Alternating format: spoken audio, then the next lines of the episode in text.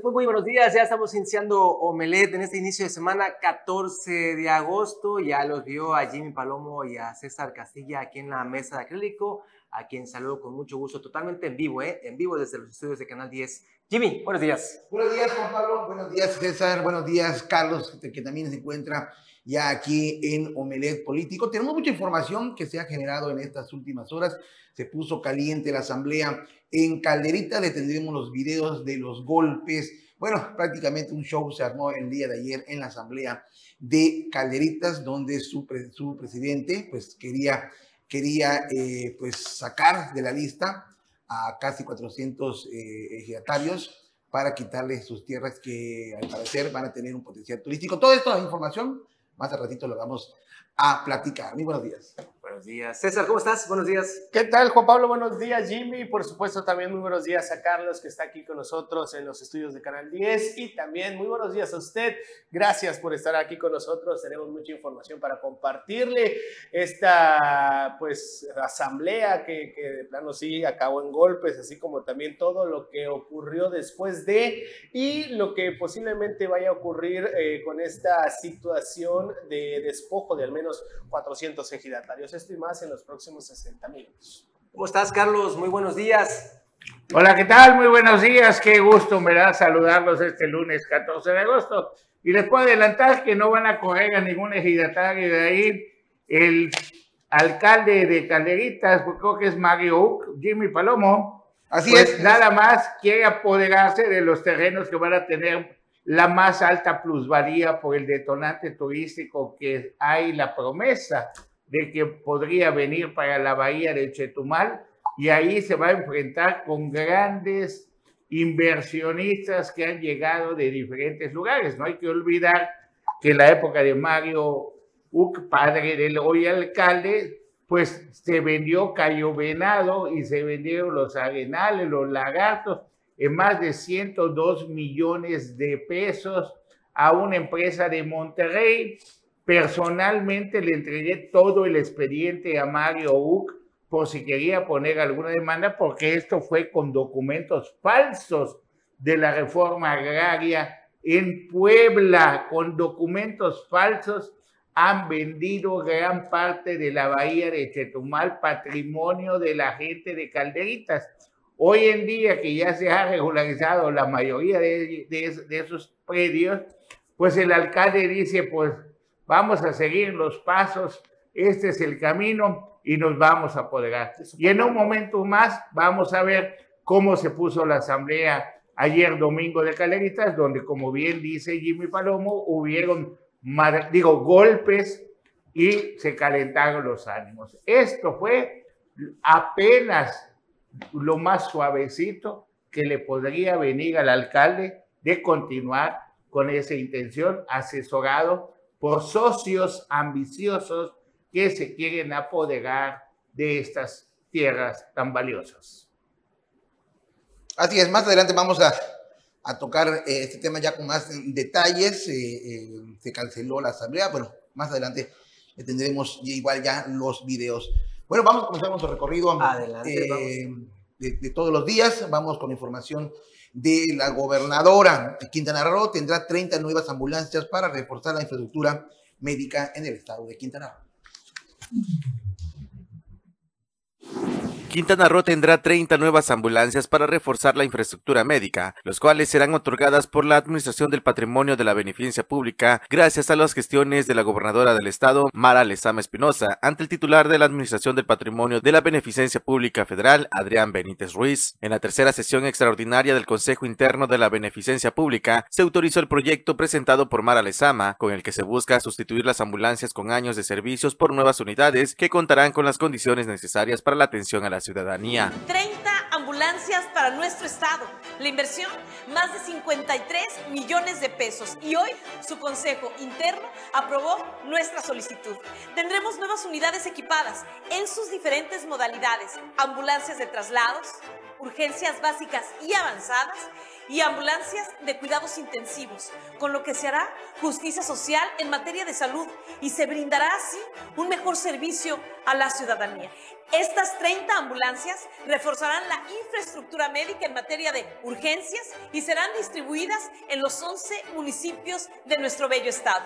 Hacemos alianzas con el gobierno de México. Trabajamos 24/7 en equipo en beneficio de las y los quintanarroenses. Fortalecemos así la estrategia de atención a la salud con inversión en hospitales, unidades médicas del bienestar, las caravanas de salud para todas y todos, así como dignificando las instalaciones. La mandataria estatal expresó que se hará justicia social en materia de salud pública con equipamiento que tiene un costo de más de 53 millones de pesos que será asignado a la atención de traslados, así como de urgencias básicas, avanzadas y los cuidados intensivos. Apuntó que de esa manera se logrará la transformación que se puso en marcha a través del nuevo acuerdo por el bienestar y el desarrollo de Quintana Roo con las alianzas y trabajando en equipo para beneficio de todas y todos. Notivisión.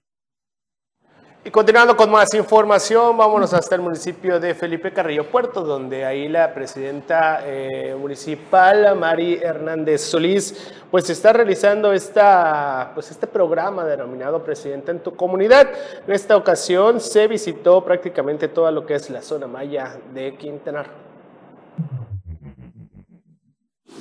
Ofreciendo atención a las comunidades más apartadas, la presidenta municipal de Felipe Carrillo Puerto, María Hernández, encabezó una jornada más del programa Presidenta en tu comunidad, en un recorrido por las localidades de Tusic Norte, Istjasil Norte, Istjasil I, San Antonio Norte, Cancap Sonut, Zacapchem y Chumya. La alcaldesa demostró su dedicación al bienestar de los ciudadanos al brindar una amplia gama de servicios y apoyos. En el domo deportivo de la comunidad Chumya, la alcaldesa destacó la importancia de acercar los servicios gubernamentales directamente a los habitantes de las localidades más distantes. Nuestra misión es garantizar que cada ciudadano tenga acceso equitativo a los servicios y oportunidades que merecen. Estamos aquí para escuchar sus necesidades y proporcionar soluciones concretas, afirmó la alcaldesa durante su visita. En Chumya, el programa instaló mesas de atención que contó con la participación de diversos departamentos municipales y representantes estatales. Abarcó una amplia gama de servicios esenciales, desde atención médica y asesoría jurídica hasta la recepción de solicitudes de actas de nacimiento y apoyos, los residentes de estas comunidades pudieron acceder a un amplio abanico de recursos. Además, se llevaron a cabo actividades que promovieron la salud física y el bienestar emocional, como terapias físicas y el corte de cabello para hombres y mujeres. Notivisión. Y continuando con este recorrido que tenemos por las plazas de Quintana Roo de Canal 10, nos vamos a ir hasta el municipio de Cozumel, allá en la isla de las Golondrinas. Renan Sánchez Tajonar continúa apoyando a la gente de Cozumel, sobre todo a los que van a, su casa de campaña. Y en este caso se entrevistó con Carlos Guillén y Rossi, que le expusieron sus necesidades y también les dio soluciones. Fiel a su compromiso de estar cercano a los cozumeleños e ir a sus hogares para conocer de primera mano sus necesidades, buscar soluciones de manera conjunta y verificar personalmente que hayan recibido atención de calidad en la Casa de Gestión y Atención Ciudadana, el diputado Renan Sánchez Tajonar visitó este día a la familia Carlos Guillén y Rossi. Estoy comprometido a trabajar por el pueblo cozumeleño y a buscar conjuntamente soluciones a sus problemas, subrayó el diputado por Cozumel ante la pareja que afronta una difícil situación debido a que don Carlos sufrió un accidente de trabajo. El legislador cozumeleño se enteró de que ante la desesperante situación, don Carlos decidió acudir a la casa de gestión en busca de atención y soluciones, donde encontró la atención requerida y opciones para salir adelante. Siempre estamos dispuestos a escuchar y atender a la gente, porque esa es nuestra chamba, trabajar por el bienestar del pueblo, afirmó el diputado Renan Sánchez Tajonar. Notivisión.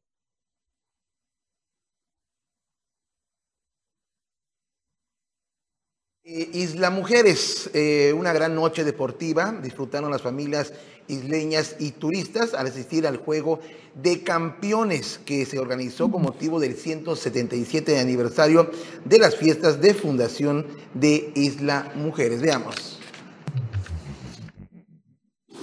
Una gran noche deportiva disfrutaron las familias isleñas y los turistas al asistir al Juego de Campeones que se organizó con motivo del 173 aniversario de las fiestas de fundación de Isla Mujeres. En el encuentro amistoso deportivo participaron los equipos de primera fuerza y los de segunda fuerza quienes hicieron su mejor esfuerzo en la cancha de básquetbol José del Carmen Pastrana en la colonia centro de la zona insular. El marcador final fue de 53-51, resultando los ganadores de la noche el equipo de la primera fuerza. Al respecto, el director del deporte De Isla Mujeres, Natanael Gallego Salinas, reconoció y agradeció el esfuerzo de los equipos participantes e invitó a las familias isleños y visitantes a participar en las actividades deportivas que forman parte de las fiestas de Fundación Notivisión.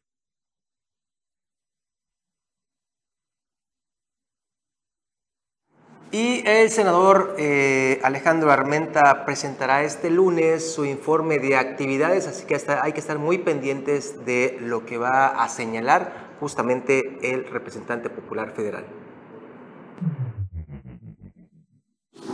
El senador Alejandro Armenta presentará este lunes su informe de actividades como presidente de la mesa directiva del Senado de la República, cargo que ejerce desde el 1 de septiembre del 2022, que dejará el 31 de agosto, un día antes del próximo periodo ordinario de sesiones. Frente a la mesa directiva del Senado de la República, Alejandro Armenta impulsó la aprobación de la Ley 3 de 3 contra la violencia de género para que ningún deudor de pensión alimentaria, agresor sexual o que haya cometido violencia familiar pueda tener empleo en el gobierno o ser postulado a un cargo de elección popular. Durante su gestión también se aprobó la reforma al artículo 83 del Código Penal Federal para imponer una pena de 7 a 13 años de prisión a quien cause lesiones con sustancias químicas a mujeres en su búsqueda de erradicar la violencia que viven las mexicanas y promover la justicia y el respeto a los derechos humanos. Para la cuarta transformación y para Alejandro Armenta, las y los jóvenes son el futuro del país. Por ello, el Senado aprobó la reforma al artículo 55 y 91 de la Constitución, con la que la edad mínima será de 18 años para ser diputados y 25 años para ser secretario o secretaria de Estado. Alejandro Armenta impulsa desde su posición legislativa, en coordinación con las dependencias del gobierno federal, medidas para reforzar la seguridad de las y los mexicanos, entre otras destacan las modificaciones a la ley para promover la seguridad del espacio aéreo nacional y se extendió el plazo para la integración de la Guardia Nacional. Estas y otras modificaciones a la ley en beneficio de los mexicanos serán detalladas en su informe como presidente de la mesa directiva, acto que se realizará en la antigua casa de Xicotencatl en la Ciudad de México. Notivisión. Y continuando con más información, el partido Morena llevó a cabo este fin de semana una participación de consulta ciudadana con 11 mesas, esto distribuido en todo el estado de Quintana Roo. Morena en Quintana Roo registró masiva participación del pueblo en 11 mesas de consulta para la elaboración del proyecto Nación 2024-2030, en un ambiente de diálogo circular y transparente. La presidenta del Comité Ejecutivo Estatal de Morena, Joana Costa Conrado, desde Solidaridad, donde reunió a militantes y simpatizantes, informó que este domingo se instalaron mesas de consulta en Otompe Blanco, Cancún, Felipe Carrillo Puerto, José María Morelos, Tulum, Lázaro Cárdenas, Cozumel, Isla Mujeres y Bacalar. Más de 5.000 hombres y mujeres fueron testigos de este ejercicio participativo que busca recoger las voces de la ciudadanía en la construcción de políticas públicas inclusivas y efectivas. Es deber del pueblo darle continuidad a la cuarta transformación, con organización y unidad, asegurarnos que el neoliberalismo saqueador jamás regrese. Estamos en un momento crucial para consolidar los avances logrados y seguir hacia un futuro más justo y equitativo, declaró la líder Guinda. Acosta Conrado agregó que Morena está más fuerte que nunca en Quintana Roo. Estamos bien fortalecidos, más organizados y realmente bien posicionados gracias al valioso trabajo de todos para poner el centro del poder al pueblo, comentó. Este proceso de consulta demuestra nuestra apertura y compromiso con las opiniones de la ciudadanía, que es la principal impulsora de la transformación que estamos viviendo. Como parte de lo programado, Morena promovió el bloque temático en defensa de nuestra tierra, al que hombres y mujeres contribuyeron una lluvia de ideas para ir cimentando la continuidad de asuntos como el campo y la autosuficiencia alimentaria, el medio ambiente y pueblos originarios. Notivisión. Y ahora vámonos hasta eh, Solidaridad. Ahí la presidenta municipal celebró este el Día de los Jóvenes Solidarenses con un concierto. En el marco de la conmemoración del Día Internacional de la Juventud, el gobierno municipal encabezado por Lili Campos celebró este día a los jóvenes solidarenses con la presentación del concierto musical de los hermanos Mau y Ricky, evento realizado al interior de la unidad deportiva Poliforum. Por parte del Instituto Municipal de la Juventud, se mencionó que este evento sirvió para reflexionar sobre los desafíos y aspiraciones de la juventud, quienes tienen el poder de transformar el mundo y marcar la diferencia. También participaron emprendedores y jóvenes empresarios, quienes colocaron sus puntos de venta alrededor del concierto. El dúo de cantantes venezolanos salió al escenario cantando reggaetón y pop latino. Los asistentes no escatimaron las muestras de emoción y apoyo, coreando las canciones exitosas de este dúo de artistas. Se recalcó que los jóvenes deben conseguir sus sueños y luchar por un futuro mejor. Notivisión. Y bueno, hemos regresado. Eh, vamos a un cuarto comercial y regresamos con más información aquí a un Político. Y ya estamos de regreso y ya está aquí también en el estudio el dirigente estatal del Partido Revolucionario Institucional en Quintana Roo, Pedro Flota Alcocer, a quien saludamos con mucho gusto. Pedro, ¿cómo estás? Buenos días. ¿Qué tal, Juan Pablo? Buenos días, buenos días, Jimmy. Buenos, buenos días, días, a todos. Y por supuesto, Carlos, muy pendiente. Antes que nos fuéramos al corte, dijo, ahora sí viene lo, lo bueno políticamente. Carlos, aquí está Pedro Flota Alcocer. Es un placer saludar siempre a don Pedro Flota Alcocer. Muchas gracias por aceptar la invitación de estar con nosotros y que nos platique qué viene, don Pedro, cómo se va, qué se está dando en el, en el PRI, cómo va la alianza. Ya se empezaron a mover todos. Vimos que tuvieron un debate entre el Frente Único entre los cuatro finalistas del Frente Amplio, entre Xochitl, entre Santiago Krill, Beatriz Paredes del PRI, este, Enrique de la Madrid. ¿Cuál es su opinión de, de ese debate que se dio? Pues mira, efectivamente, el, lo, que, lo que hoy estamos haciendo en el PRI, en los otros partidos que conforman la alianza, y en general en el ambiente político nacional es este proceso de, eh, interno eh, para seleccionar a quien se hará cargo de la conformación de este Frente Amplio por México y por el lado de, de Morena y sus aliados, o mejor dicho, de las corcholatas del presidente, pues bueno, la pantomima que ya conocemos. ¿no? finalmente, en el ambiente político lo que prevalece es esa agitación muy adelantada, pero pues ya presente en la vida pública. Y es lo que nos ocupa. Tenemos otras eh, muchas actividades en el PRI local, en el PRI nacional, eh, pero la verdad es que palidecen ante lo que está sucediendo. Y entonces, eh, lo que estamos hoy en desarrollo es precisamente la segunda parte del proceso que anunció el Frente Amplio por México. Es decir, concluyó ya la etapa de, búsqueda de las firmas de, de respaldo de los aspirantes eh, o de quienes quieren eh, dirigir este Frente Amplio por México. Eh, ya se hizo una primera selección, quedan cuatro aspirantes a los que tú ya mencionaste, Beatriz Paredes, Enrique de la Madrid, Xochitl Galvez, Santiago Krill. y ahora lo que sigue es el proceso de, estudios de opinión y estos foros que están en desarrollo, que ya se hizo el primero eh, la semana pasada, y que entonces nos permitirán a quienes eh, se registraron, a quienes eh, ya sea que manifestaron su simpatía por alguno de los candidatos o en su defecto, sin manifestar simpatía, solamente se registraron para poder votar en el proceso, lo haremos este día 3 de septiembre próximo y, este, y finalmente seleccionaremos a, ¿Cuándo ya deben de tener ya ustedes quién será el candidato o el Frente Amplio? Perdón, no, no, no, no ¿Cuándo ya debemos saber cuál es o cuándo se podrá saber ah. quién es el, el, representante o el candidato o el precandidato del Frente Amplio? El día 4 de septiembre con toda seguridad.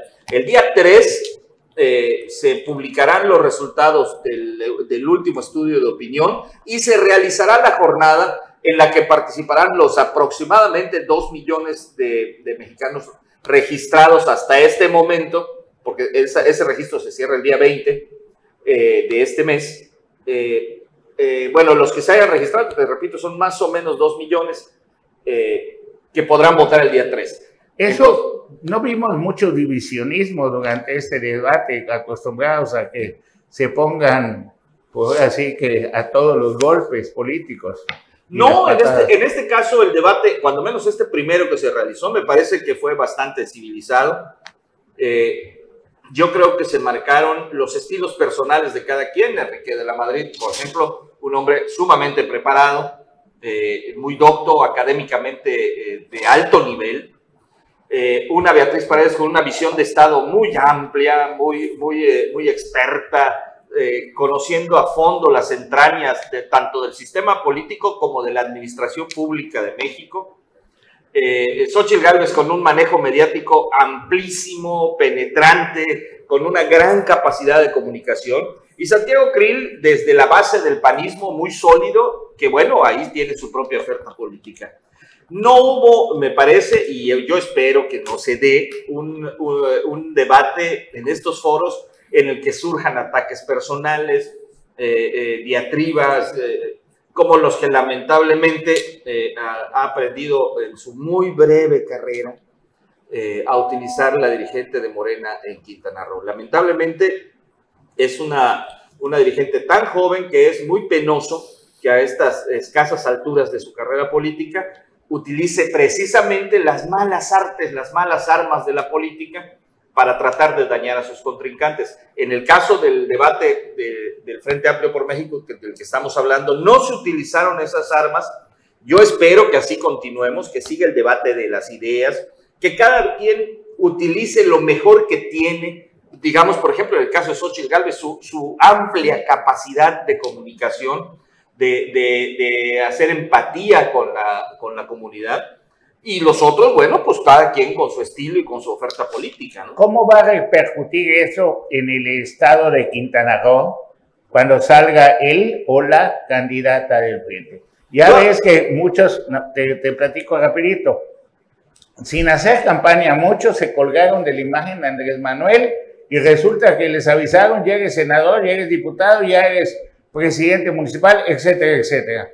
Después con Fox también se colgaron varios y ¿sabes qué? ¿Qué crees? Ganaste, pero si no caminé, no te preocupes, ya lo hizo por ti, ya declaró por ti. Y así hubieron que, gente que se sube a una ola.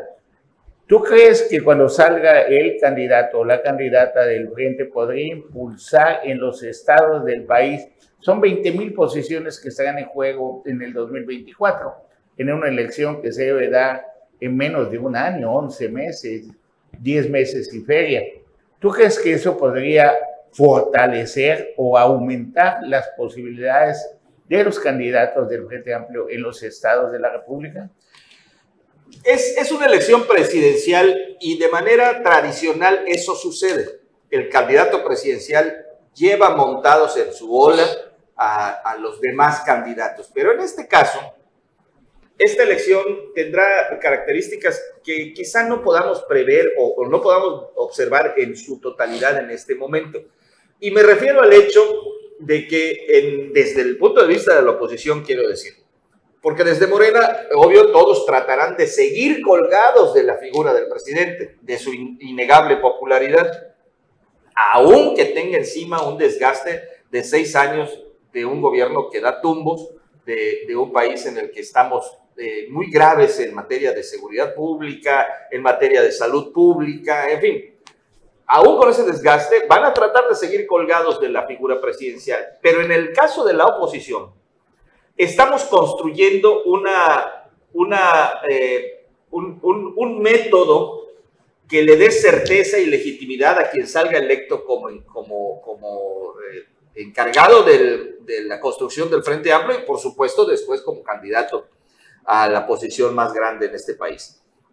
Pero entonces eso significa que tendrá que ir acompañado eh, para que esta construcción sea eh, verdaderamente competitiva. Tendrá que ir acompañado de, candidatos que le aporten.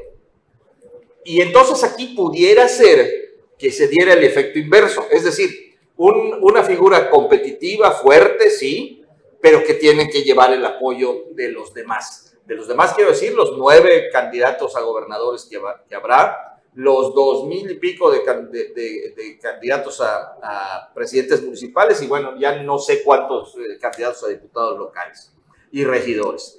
Entonces, diputados federales y senadores además. Entonces, eh, eh, pudiera darse este efecto inverso por las circunstancias a las que me he referido. Es decir, no estamos en, este momento en disposición de generar o de, o de lanzar un liderazgo ya consolidado. Se está construyendo. En ese proceso estamos.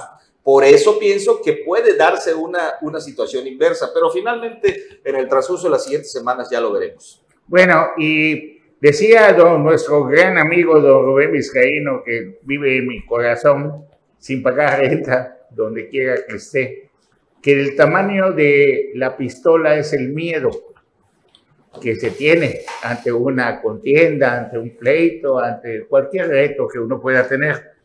En solidaridad ya empezaron, con todos ya le soltaron, bueno, ya le soltaron a, a los violentos, bueno, no sé cómo decirles para ser súper educados y no mencionar la palabra cuando dice ya le soltaron a los lobos y lobas y todo, pero vemos que se ha, en, la las últimas semanas se ha desatado una serie de declaraciones.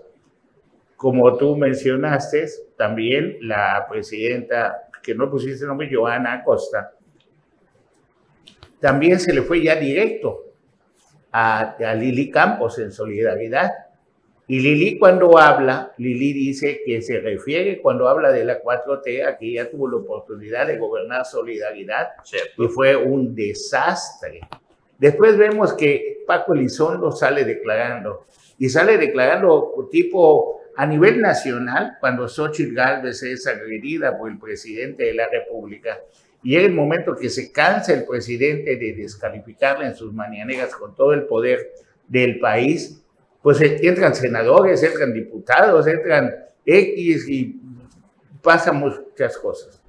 Aquí en Quintana Roo hemos visto que pues la batalla donde siento que tiene más posibilidades el frente o tiene, o tiene alguna oportunidad es precisamente en solidaridad.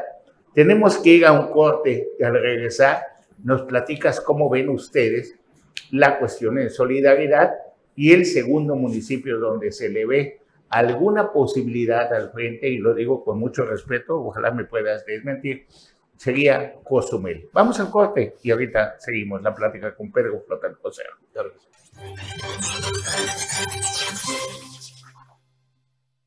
Y se integra también aquí a la mesa de acrílico el profesor de la información, Anuar Moguel, a quien saludamos con mucho gusto. Anuar, ¿cómo estás? Buenos días. ¿Qué tal, mi estimado Juan Pablo? Pedro, qué gusto verte aquí en la mesa de acrílico. Siempre un placer. César, todo el público de Melet Político. Carlos, por supuesto, buen día. Hola, ¿qué tal? Querido profesor, muy buenos días. Es un placer poder saludarte y todo. Qué bueno que vienes de Movimiento Ciudadano, porque ahí también están sucediendo cosas. Pues ah, ah, es que por si pierde, pierde el registro luego el tricolor, ¿qué vamos, qué va a pasar, no? ¿Qué opciones nuevas hay? Sí, nada más que ayer, bueno, ahorita vamos a entrar en detalle, pero según el Colosio con Alfaro, y están a favor de que exista una alianza y, después nos va a contar don Pedro Flota Alcocer, estábamos en el tema de solidaridad, cómo ve las cosas en solidaridad, luego de que ya se desató, ya se, desama, ya se desataron los demonios y ya empezó por la guerra, todo, patadas, escupitazos, pinchadas de ojo y todo. ¿Cómo la ve usted, don Pedro Flota? Tenemos que comenzar por, por una definición. Los, los dirigentes de los tres partidos que estamos trabajando en la conformación de este frente en Quintana Roo, eh, estamos conscientes de que para que esto se aterrice, bueno, todavía faltan bastantes meses. El proceso electoral local iniciará en, enero. Esto significa que a partir de esa, de esa fecha de enero empezaremos con los trabajos de inscripción ante la autoridad electoral local, ante el IECRO, con los convenios de coalición, eh, todas las condiciones y, empezaremos a registrar candidatos. Sin embargo, por supuesto, eh, tenemos esa misma coincidencia que tú también manifiestas y que es evidente para toda la comunidad. En solidaridad, nuestra candidata eh, en aquel entonces ha hecho una buena labor de gobierno y creemos que puede optar con éxito por su reelección. Naturalmente tendrá que ser, bueno, a través de una nueva planilla, a través de nuevas condiciones en la alianza, en fin, una serie de, cuestiones que tendrán que ponerse en la mesa de la, negociación. Pero creemos que vamos a ir con, ella nuevamente en la reelección. Esto bajo la condición de que hay una eh, muy abierta intención de, de un partido con un pico grande y una ambición mayor de ir por solidaridad. Para que de esa forma, y esto vale la pena subrayarlo, puedan quedarse con el corazón turístico y el corredor económico de Quintana Roo. Es decir, tienen ya la administración y van a tratar de sostener la administración de Benito Juárez, Cancún. Tienen ya la administración y van a tratar de sostener eh, la- el ayuntamiento de Puerto Morelos. Tienen ya y van a tratar de mantenerse allí, aunque de rebote llegaron, pero van a tratar de mantener la administración del ayuntamiento de Tulum. Y quieren, por supuesto, solidaridad. Sabemos entonces, con los métodos que han estado utilizando en las últimas elecciones, que van a ir con todo, con costales de dinero, con todas las malas artes disponibles para lograr ese objetivo. Por consecuencia, los partidos eh, que vamos en la alianza estamos trabajando con anticipación los preparativos electorales de promoción, de cuidado, para tener una estructura fuerte que nos permita eh, entrar a la elección, eh, pues por supuesto sin, sin, sin hacer a un lado la, la- la competencia intensa que se va a dar, pero tampoco pecar de ingenuos y, de- y- esperar a que esto se sostenga por sí solo, ¿no? o que, o que sea responsabilidad única de los candidatos. Entonces estamos preparándonos, pero tú lo señalas muy bien, ya empezaron los ataques. En, en esta estrategia de partidos acordada en las cúpulas nacionales, eh, lanzan a una Nobel dirigente a que eh, a través de unos ataques por demás lamentables, ruines, eh, ataque a otra mujer, eh, con calificativos que no son para repetir ante nadie y, a- ni, ni siquiera en privado. Es, es verdaderamente lamentable que de boca de una, de una mujer y una mujer tan joven se escuchen esos adjetivos como los que se ha escuchado decir a la dirigente de Morena. Se le disculpa, si acaso ese fuera el, caso, valga la redundancia, por su, su inexperiencia y su juventud, pero es muy lamentable. Pero además utilizando argumentos falsos. Es decir, yo no, yo no alcanzo a comprender cómo eh, eh, dice ella eh, o, saca a relucir el tema de los parquímetros como, un, como uno de los, de, los, eh, de los temas cuestionables de esta administración municipal de solidaridad. Cuando fue precisamente en la administración de Morena, en tiempos de la señora Beristain, cuando se otorgó la concesión de los parquímetros. Esta administración lo único que hizo fue retirarlo parcialmente, porque hasta allá lo permitió la ley, porque esa concesión fue firmada por la administración de Laura Beristain. Entonces, el, tratar de entender cómo puede ser así de, pues de corta de memoria, pues francamente es muy difícil. La, gente de solidaridad, eh, desde luego que está muy ocupada trabajando, generando riqueza, pero tiene memoria. Recuerda los escándalos de su hermano en video cuando les pedía gente a, este, los que había metido en la nómina para que le dieran a él. Recuerda el desbarajuste administrativo, la deuda que dejó Laura Berenstein. No es posible que piensen que eso de pronto de la noche a la mañana pasó y ya nadie se acuerda. Pero resulta que sí se acuerdan. Los solidarenses se, se acuerdan de todo ese desastre y, y lo comparan con el orden que hoy eh, se encuentra administrativa y políticamente en solidaridad. Mientras en la administración de Laura Beristain era, era una constante confrontación con todos los sectores de la sociedad, tanto los productivos como los sociales, eh, hoy hay, hay civilidad política, hay un clima de entendimiento entre la autoridad y la ciudadanía. De modo que, eh, bueno, pues todos esos comparativos eh, pues se, se hacen de manera implícita en la cabeza de cada quien y, y, bueno, pues es lo que tiene el resultado de hoy planteado en el ayuntamiento. Estabas, esta- estabas mencionando a Juan Beristain, que fue el escándalo de que fue el que pedía dinero y pues también vemos que Luz María trató de boicotear el día del 28 de julio con la entrada al concierto.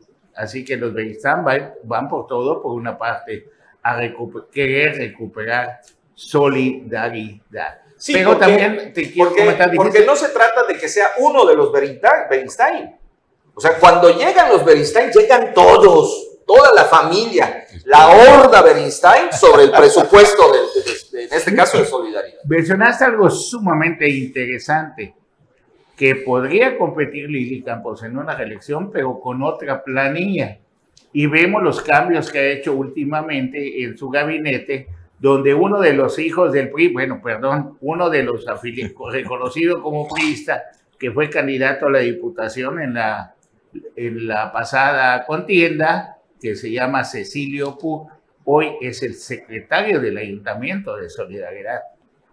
Sí, eh, esta es una elección nueva. Es decir, si Lili Campos eh, finalmente es nuestra candidata, va a ser nuevamente candidata, o sea, no va a pasar de la presidencia eh, municipal actual a la presidencia municipal futura de manera automática. Va a pasar por el proceso de postulación, va a tener que competir en una elección y eso mismo aplica para todos los miembros del, del cabildo. Entonces tendría que cuidar de quién se va a rodear y de gente que tenga muy buena aceptación en un momento dado en solidaridad o los que se atrevan a competir por el Frente Amplio. Sí, claro. Puede ser, puede, alguien que esté en el cabildo actual puede estar, no se les cancela la posibilidad pero no necesariamente tiene que ser la misma planilla. Eso es lo que se plantea. ¿Vislumbran ustedes que Movimiento Ciudadano puede crecer en solidaridad?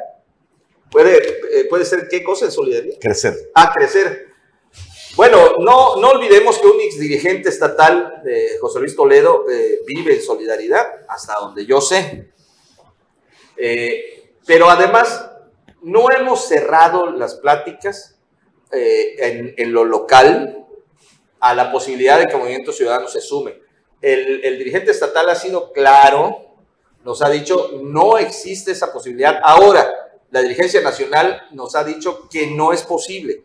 Pero todos hemos estado eh, enterándonos de lo que ha pasado. Este fin de semana hubo un cónclave el Movimiento Ciudadano, en donde ahora están discutiendo la posibilidad de ir, ir en alianzas. Ahorita faltará ver si después este, deciden que sí y con quiénes.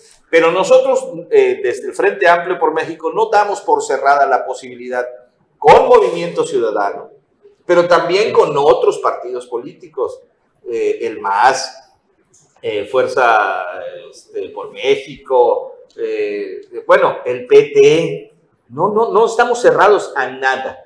Pero, bueno, de momento solamente somos estos tres, ¿no?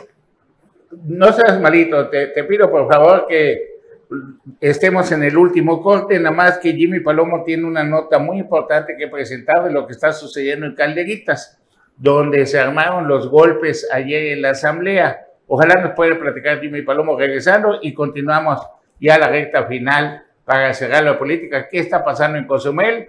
Te vimos al lado de Félix González Canto, de Freddy Marrufo, los que decían que ni los tomen en cuenta porque ya están muertos, pues parece que resucitaron. Vamos al corte, regresamos. Y bueno, estamos de regreso a Omelet Político, como le comentamos al inicio del programa, se puso caliente ayer la asamblea de eh, elegido Calderitas, donde, bueno, pues su presidente se quería sacar del padrón a casi 400 ejidatarios, diciendo pues que no viven en el ejido, no viven en el poblado y de esta manera pues apoderarse de sus tierras que a futuro podrían tener un potencial eh, turístico. Vamos a escuchar, a escuchar lo que se vivió el día de ayer en la asamblea.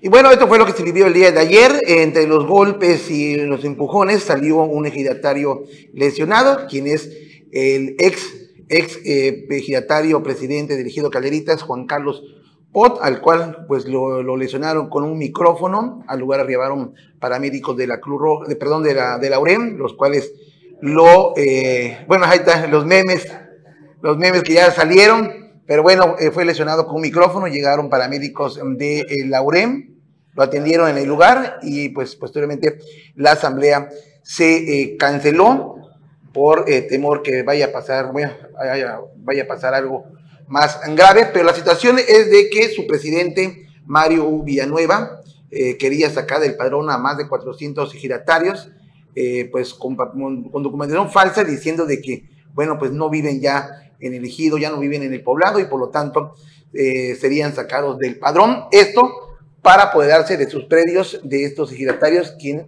podrían tener un potencial turístico más adelante. Eh, lo, quería hacer así bajo el agua, pero los ejidatarios se enteraron y fue que solicitaron inmediatamente una asamblea para que explicara qué es lo que estaba pasando, qué era lo que quería Mario Villanueva y bueno, pues en esta ocasión no le salió bien las cosas. Y continuamos con don Pedro Flota, continuará este tema de, de caleritas y don Pedro Flota, estábamos eh, hablando de Cozumel, reapareció Félix González, Freddy Marufo, Juan Carlos González, wow, y, don Pedro Joaquín de Luis. ¿Qué está pasando en Cozumel? Eh, bueno, antes que nada, déjenme lamentar lo que acabo de ver de, Calderitas. Ayer eh, en Facebook eh, leí algunas cosas, supe de, la lesión a uno de los ejidatarios, pero ver las imágenes, pues es, muy lamentable. Estos enfrentamientos entre paisanos, entre vecinos, no deben de darse, por muy fuertes que sean las razones, y yo no puedo menos que lamentar. Pero bueno, volviendo al, tema de Cozumel.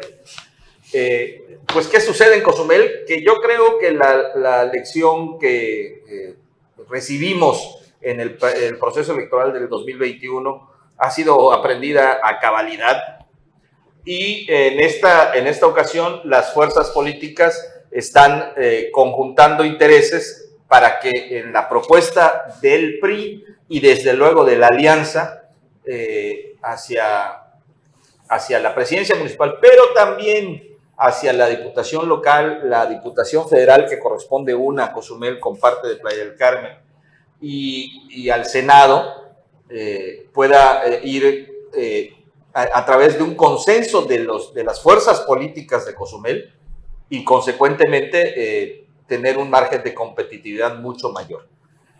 esta, esta reunión de la semana ah, pasada había sido largamente solicitada por la dirigencia de Cozumel. Eh, por angas o por mangas no se había podido dar. Y en aquel, en aquel jueves coincidimos este, en las agendas tanto de los actores políticos como en las circunstancias políticas de Cozumel. Eh, y eso entonces permitió que pudiéramos tener esa reunión, tanto los líderes de, de los sectores y las organizaciones del partido, su presidente, que ahí en la foto vemos es, Juan Carlos Puga, como actores políticos de, pues innegable eh, presencia, como lo son Félix González, Juan Carlos González, Freddy Marrufo. Eh, pero aquí lo, destacable del asunto, al margen de las personalidades que estuvieron presentes, es el hecho de que hay una eh, voluntad no, no, tácita, sino muy clara, muy abierta, muy pública, de respaldar a figuras eh, que tengan mayor proyección, mayor eh, posibilidad de ganar la elección en Cozumel. Y concretamente me refiero al liceo Pedro Joaquín del Guá, en boca de los mismos actores presentes, pero también fuimos muy claros, en este momento no hay este, posibilidad alguna de registrar candidatos, el proceso electoral, repito, en local empezará hasta enero. Y entonces, bueno, mientras tanto, todos son posibilidades. De manera que estamos, acordamos eh, iniciar un proceso de mediciones que involucre a todos, es decir, a todos, a los actores políticos eh, formales, los que tienen vigencia política, por así decir, es decir, a Pedro Joaquín del Guá, a Ana Arana Martín, eh, pero también a los, a, los personajes que están en boca de los cozumeleños, es decir, a Félix González, a Juan Carlos González, a Freddy Marrofo. Y la pregunta es, a ver, ¿por qué dicen que están en boca de los cozumeleños? Pues es que en Cozumel está sucediendo lo que lamentablemente pasa en otras partes del país, en, Solidaridad, por ejemplo, eh, bueno, en otras partes. La administración de Morena, estando en manos de una cozumeleña reconocida, amiga de todos ellos, es un franco desastre. Y es un desastre merced a las negociaciones a las que tuvo que ceder para poder conformar su gobierno y que la llevaron a tener incrustada en la administración agentes representativas de un partido que está tratando de apoderarse a la mala del poder político, pero sobre todo del poder económico en Quintana Roo, que, que la presidenta municipal detectó a tiempo la imposibilidad de gobernar bajo estas condiciones y tuvo que sacarlos, literalmente correrlos a patadas de la administración y que ha provocado en consecuencia que le estén metiendo todas las zancadillas posibles, además de los errores propios, este, y, tienen a, la, a Cozumel en un desastre económico, pero también en un desastre social, en un desastre de inseguridad. Los asesinatos que se están cometiendo en Cozumel, bueno, es, un escándalo para, para, todos quienes viven ahí. Y ese clima de descomposición es lo que está haciendo que la gente, empresarios, eh, eh, eh, líderes de colonia, habitantes de esas mismas colonias que están hoy bajo el asedio del narcomenudeo, pues volteen a ver en, en quiénes, en quiénes pueden depositar el, el control político y administrativo de Cozumel y por eso se nombran a, todas estas personas. Bueno, nosotros vamos a medir. Oye, este Pedro, nada más una pregunta referente a esto. No le has puesto nombre ni color al partido, pero estamos hablando del Partido Verde, por las características que digas. Sí. ¿No sientes o no considera el PRI que tiene gran responsabilidad en lo que es hoy el Partido Verde no, no, porque fue como esa serpiente o esa boa que fuiste alimentando y quien alimentó en sus orígenes fue el propio PRI. Sí, claro, y hoy lo está haciendo crecer Morena. Aquí no se trata de las culpas del pasado o las del presente, porque lo que está en, lo que está en juego, perdón, no es el término correcto, no está en juego. Lo que está eh, eh, bajo el análisis es la habilidad para lograr esos acuerdos populares pero que luego se reflejan en la administración y en la descomposición política de una, de, una, de una comunidad. Lo estamos mirando cómo está sucediendo en Tulum.